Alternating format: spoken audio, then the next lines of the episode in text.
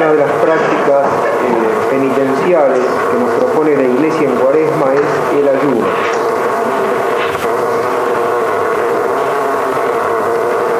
Hoy es difícil hablar de esto porque ha decaído mucho la práctica del ayuno. Y ha decaído porque no se entiende. El hombre de nuestros días no admira eh, las prácticas ascéticas, sino que las considera como un signo de enfermedad mental o de perversidad mental. No se ve la utilidad y se toma una actitud de desconfianza y hostilidad con respecto a todo lo que haga doler a la carne o no le dé a la carne todo lo que la carne demanda. En parte se debe a que la exaltación del hombre implica la exaltación de la carne. Se sabe que el hombre comienza siempre por aspirar a la condición de ángel y termina haciéndose la bestia. Una máxima, es algo bien conocido. días nosotros vemos por todas partes los signos bien, del desenfreno. Entonces, hablar en ese ambiente de retasear la comida y que la carne sufra algo no, no tiene sentido. Pero los cristianos al menos tendrían que entender mejor el sentido del ayuno, sobre todo del ayuno cuaresmal hay una faceta que, todavía es comprensible. Se ve el ayuno como el privar, como el privarse uno de algo que se lo puede dar a otro. Pero el ayuno es mucho más que eso. Y es lo que queremos considerar en esta plática. El ayuno cristiano evita dos extremos, el rigorismo y el laxismo. El rigorismo viene a ser el la actitud propia del, hombre oriental. Es dada la mortificación, no me refiero al oriente cercano, sino al, al es decir, toda esa gente del extremo oriente. Pero buscan el dominio del cuerpo, buscan dominarse a sí mismos. No es eso. La iglesia no nos propone el ayuno para que lleguemos solamente al dominio de nosotros mismos. También el ayuno cristiano evita el otro extremo del, laxismo, del que ya se habló. En las demás religiones, porque la práctica del ayuno, aunque hoy repugne casi universalmente, es una enseñanza tradicional. Todas las religiones importantes han recomendado el ayuno. En las demás religiones frecuentemente se oscurece el motivo de esta práctica se lo utilizan algunas para obtener estados psicológicos exaltados.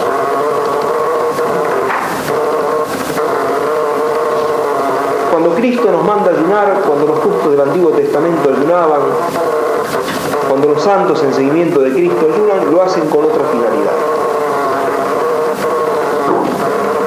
El ayuno tiende a permitir que logremos, que recuperemos el equilibrio que hemos perdido por el pecado. Parece algo desequilibrado. Sin embargo, justamente tiende a ser posible la recuperación del equilibrio que se ha perdido cuando el hombre se descentra con respecto a Dios. Es tan importante que Dios mismo fustigó la distorsión del ayuno en el pueblo de Israel por, ejemplo, por medio del profeta Isaías. Vamos a ver algún texto. Y en el Nuevo Testamento, cuando Cristo da el sermón de la montaña, lo considera tan importante que nos manda abrir el ojo para que no lo deformemos. Y tú cuando ayunes no seas como los hipócritas que se desfiguran el rostro, ¿eh? para que todo el mundo vea que está ayunando. El ayuno es algo tan importante que hemos de tratar de no, de no mancharlo, de no hacerlo servir para nuestra figura exterior, para nuestra publicidad ante demás, sino que tiene un papel muy importante que jugar en lo interior, en el mundo de nuestras relaciones directas con Dios. Veamos por qué Dios no aceptó el ayuno de los israelitas en tiempo de Isaías. Los israelitas pensaban que ayunando serían escuchados por Dios y Dios les mandaría la liberación. Estaban prisioneros, dependían de los imperios mesopotámicos y era un yugo bastante pesado de soportar. Bien, ayunan, Dios no los escucha y viene la desilusión. Y entonces Isaías dice que el pueblo le preguntaba, ¿para qué ayunamos si tú no lo ves? ¿Para qué nos humillamos si tú no lo sabes? ¿Eh? Y el profeta explica, dice, sí, ayunan. En el día del ayuno se entregan a las riñas entre ellos, se entregan a la injusticia, se entregan más que nunca a los negocios del mundo. Ese no es el ayuno acepto a Dios. Ciertamente en esas disposiciones Dios no nos va a escuchar. Si el ayuno se hace en la ostentación y para disimular injusticias, jamás consigue fruto espiritual. El ayuno se realiza porque el hombre por medio de él confiesa que está desordenado con respecto a los bienes de la tierra. Es una necesidad urgente comer, pero hay una necesidad mayor, que el alma encuentre el pan supersustancial, que no lo da el alimento corporal. El ayuno confiesa que el hombre está desordenadamente apegado a las cosas de aquí abajo y por medio de esa dolorosa separación se desapega para poder reservarse para Dios que quiere entrar en su alma y obrar en su alma. Ese es el sentido del ayuno.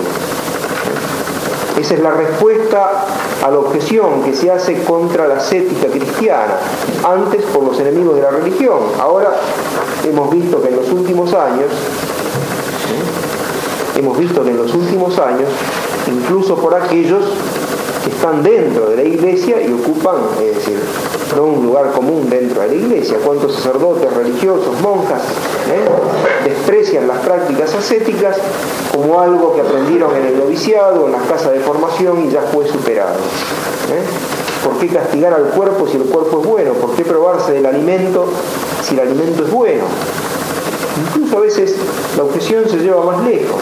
¿Eh? ¿Por qué el celibato si, el matrimonio es algo bueno? La sexualidad es un don de Dios al hombre. ¿eh? Claro, son todas esas cosas buenas, pero no son el bien absoluto. ¿eh? Y entre Dios que las crea buenas y nuestra presente situación, nuestra situación actual, ha mediado algo que nos impide usarla de una forma completamente natural, sin ningún tipo de prevención. Las cosas buenas, que eran medios para llegar al sumo bien, han pretendido transformarse en fines. El alimento es bueno, claro, pero yo puedo vivir para comer.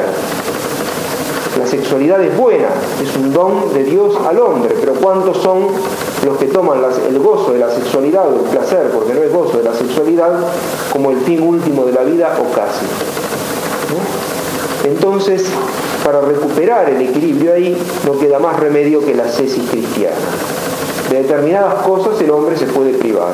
Y así, por ejemplo, Dios nos ha llamado a todos nosotros a vivir en castidad. Uno no se puede privar de comer, pero uno sí puede mortificarse en la comida. Dios nos cura exactamente de la misma manera como el agricultor o el jardinero endereza un árbol que, crece torcido. ¿Cómo lo endereza? El árbol se va para allá, le pone una tensión para el otro lado, una tensión igual y en sentido opuesto. Haciendo fuerza para el lado contrario hacia la mala inclinación, llega a sacarlo derecho. El pecado nos pone inclinaciones desordenadas con respecto a bienes que no son Dios. Y Dios nos tironea de esos bienes, no para que, como, si fueran malos, como si Él hubiese podido hacer algo malo, sino para que no nos sirvan de trampa envenenada en lo que el hombre queda detenido y queda impedido de llegar a Dios. Ese es el significado de las palabras de nuestro Señor. No he venido a traer la paz, sino la espada. Se refiere a la espada del combate espiritual. Es un combate que uno tiene que luchar contra uno mismo, dentro de uno mismo. Aprendiendo a decir que no miles o millones de veces contra las tentaciones de la carne, del orgullo, de lo que sea, que se levantan insubordinadas contra el único, último y verdadero fin que es Dios. Ese es el combate espiritual. Y el ayuno es una parte importante del combate espiritual. Porque las dos grandes raíces de todo nuestro desorden son el orgullo en la parte espiritual y el desorden de la concupiscencia en la parte corporal. Al orgullo lo combate la humildad y al desorden de la concupiscencia lo combate sobre todo el ayuno. Es más importante que la mortificación corporal por medio de silicios, disciplinas, etc., el ayuno. Esa es la razón por la cual tenemos que moderarnos en el comer. No dejar de gozar lo que comemos.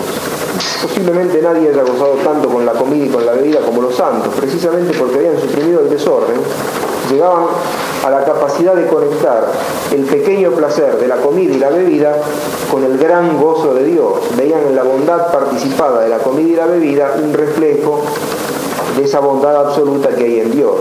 Y el que come y bebe de esa manera goza infinitamente más que, descontrolado en la comida y en la bebida. ¿Eh? las cosas que Dios hizo han sido buenas sin vuelta de hoja. Entonces es lícito cuando se las consume saber que son buenas, reconocer y gozarlas. Pero ojo, como estamos desordenados, como fácilmente nos descontrolamos, se impone ¿eh? ese necesario tironeo por el cual Dios, para sacarnos derechos, ira contra nuestra afición desordenada.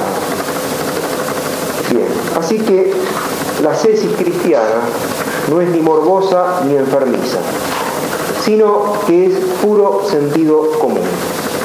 El hombre que no, tiene, que no entiende esto, mejor dicho, que no quiere entender esto, constantemente salta de un polo a otro polo. Un polo es el naturalismo, el hombre es bueno. ¿eh? No tiene que negarse nada porque él es bueno, todo es bueno y bueno, está llamada la felicidad en la tierra. ¿eh? Rousseau, el naturalismo del liberal. ¿eh? Pero en lugar del paraíso en la tierra donde todos son buenos y todos se dan todos los gustos, que encuentran? Un infierno. El liberalismo construido sobre la falacia de que el hombre es bueno que crea en la tierra, un infierno la ley de la selva, todos, cada uno contra todos y todo contra cada uno. Entonces se va al otro extremo, el pesimismo.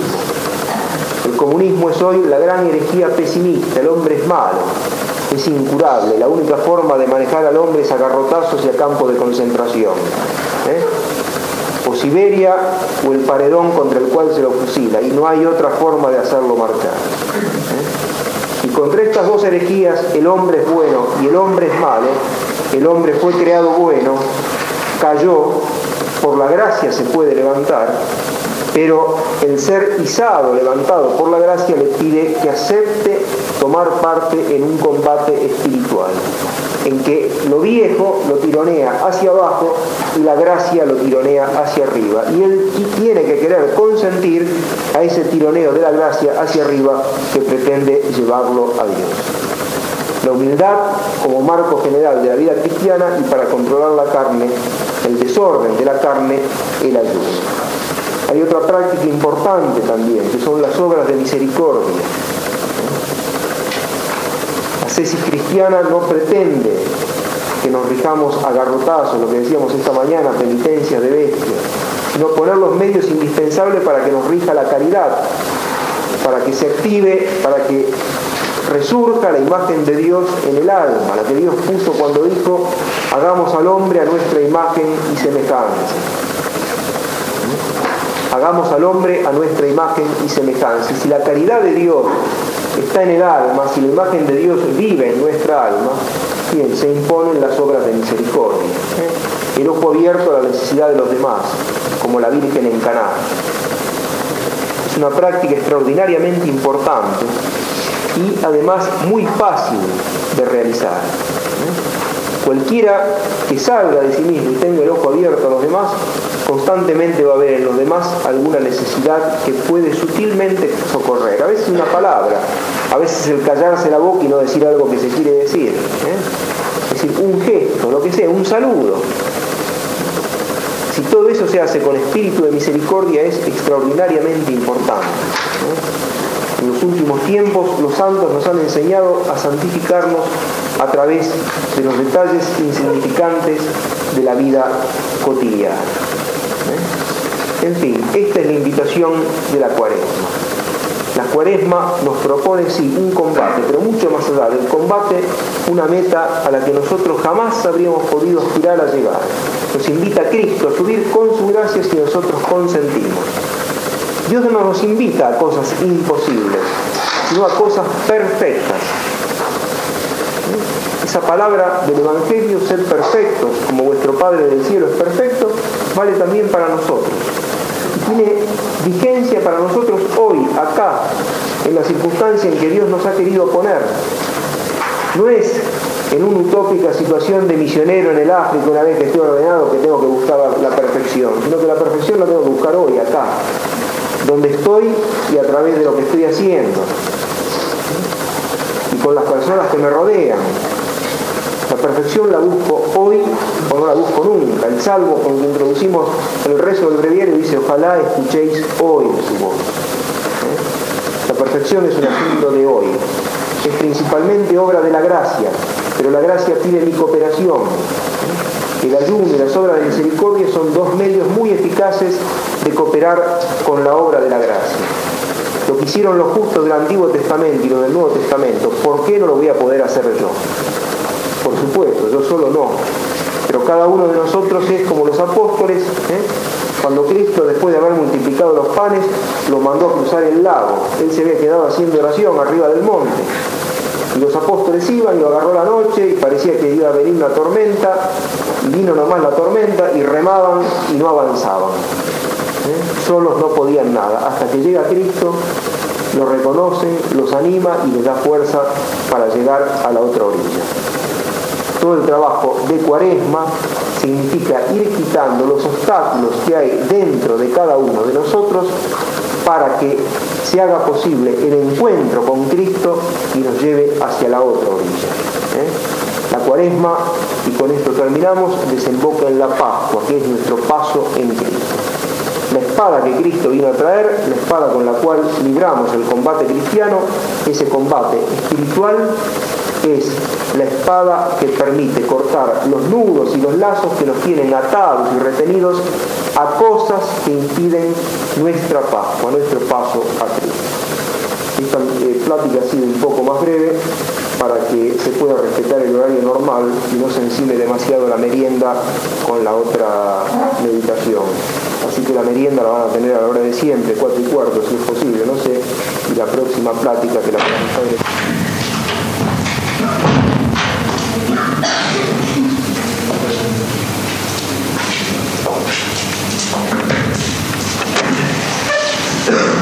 Padre, Espíritu Santo. Este Evangelio es preparatorio para el próximo domingo de Ramos, el episodio que San Juan narra sucede, tiene lugar. Durante la marcha triunfal de Cristo desde Betania hasta Jerusalén. El Señor en Betania acaba de resucitar a Lázaro. Un milagro enorme como es cualquier resurrección, pero además innegable, porque Lázaro hacía cuatro días que estaba muerto, le echaba mal olor, nadie podía negar que se trataba de un milagro con mayúsculas, no era ningún truco, ninguna sugestión, no, podía decirse que parecía muerto, que se hacía el muerto, le echaba mal. Esto provocó una enorme conmoción entre la gente es por eso que cuando Cristo marcha hacia Jerusalén, la noticia corre y se lanza al camino para aclamar. Pero provocó también una enorme conmoción en los fariseos. Lamentablemente esa conmoción lo llevó a la conversión. Y los fariseos, visto el éxito que tiene, todos se van detrás de él, dicen, deciden dar muerte al Señor y a Lázaro. No lograrán matar a Lázaro, pero sí lograrán matar al Señor. Mientras los fariseos piensan en asesinarlo, unos griegos, unos paganos, se acercan al apóstol Felipe y le piden que los conduzca hasta el Señor. Israel rechaza a Cristo y los paganos, los gentiles, buscan a Cristo. Por eso dice el Señor que se acerca la hora en que ha de ser glorificado. Cuando su mismo pueblo lo rechace, Padre dispondrá los caminos para los pueblos que hasta entonces no lo habían conocido, lo busquen y buscándolo se salven. Pero, aunque el Señor ve que la muerte será ocasión de manifestar su gloria, sin embargo, esa noche de la pasión comienza ya a pesar sobre su alma. Dice, mi alma está turbada. No podía ser de otra manera. Cristo es ciertamente Dios y también es ciertamente hombre. Y el hombre no puede dejar de estremecerse ante la muerte que se le aproxima. Cristo sabe perfectamente no solo que va a morir, sino de qué clase de muerte va a morir. Que se sufrirá tanto en lo corporal como en lo anímico, en lo interior, más que ningún hombre, más que todos los hombres públicos, porque sufre como hombre Dios, es infinitamente sensible al dolor y sobre él se concentrará todo el dolor del mundo. No podía dejar entonces de estremecerse, pero aunque sacudida el alma hasta las raíces, de todas maneras marcha hacia Jerusalén. Por eso exclama, no he de pedir al Padre que lo libre de esta hora, sino que en esta hora glorifique su nombre. Acerca la hora de Cristo. Lo que Cristo llama su hora en todo el Evangelio es la pasión.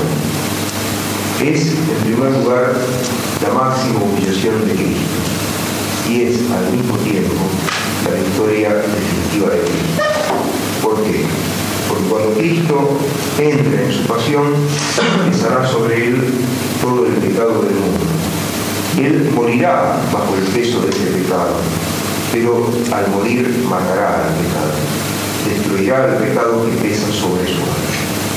La cruz, que es un escándalo para los judíos, una locura para los paganos, y también es algo incomprensible para nosotros cuando nos cae encima, a pesar de que desde que hemos sido bautizados hemos estado escuchando hablar de la cruz, cuando realmente pesa sobre nuestra espalda, se convierte también en algo insoportable. Si tuviésemos más fe en Dios, si quisiésemos ver las cosas con la luz que Dios nos ofrece, sería la máxima manifestación del amor de la sabiduría y del poder de Dios. El pecado existe y Dios no puede hacer como que el pecado no existe. El primer acto de sentido común es aceptar la realidad. Y la realidad es que nosotros hemos nacido en pecado y hemos seguido pecando. Y Dios el pecado lo extirpa. Dios lo arranca. Así como el cirujano arranca un tumor cuando lo descubre en el cuerpo, Dios el pecado no lo deja, lo arranca, lo saca. Pero esa sentencia justa que da de que el pecado sea destruido, la da vuelta, la enrevesa. El pecado lo destruye en Cristo. En lugar de destruirlo en nosotros, que entonces sí nos, nos aniquilaría, lo destruye en Cristo, a quien la muerte no puede retener, a Cristo, a quien el Padre verá resucitar.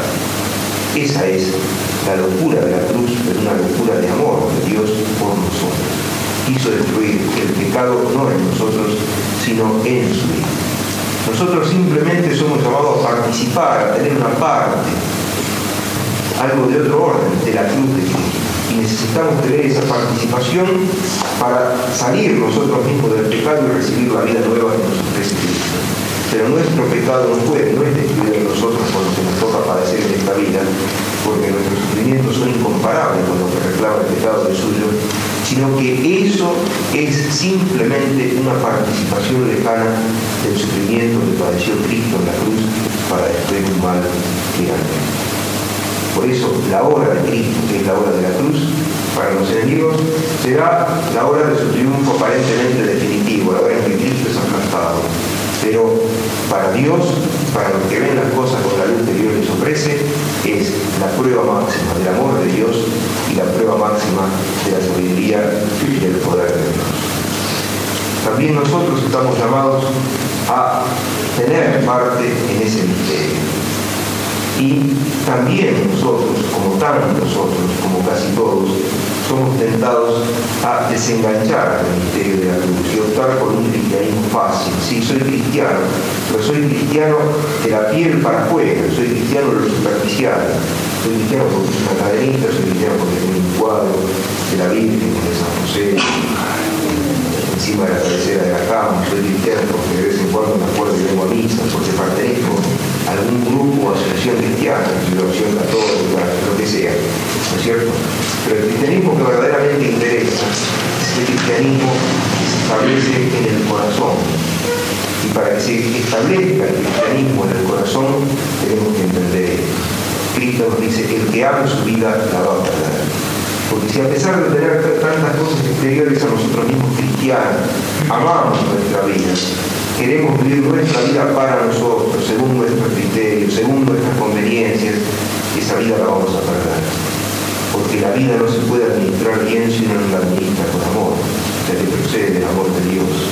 El que la administra sin amor, con egoísmo, buscando su propio interés, es un ladrón y mentiroso.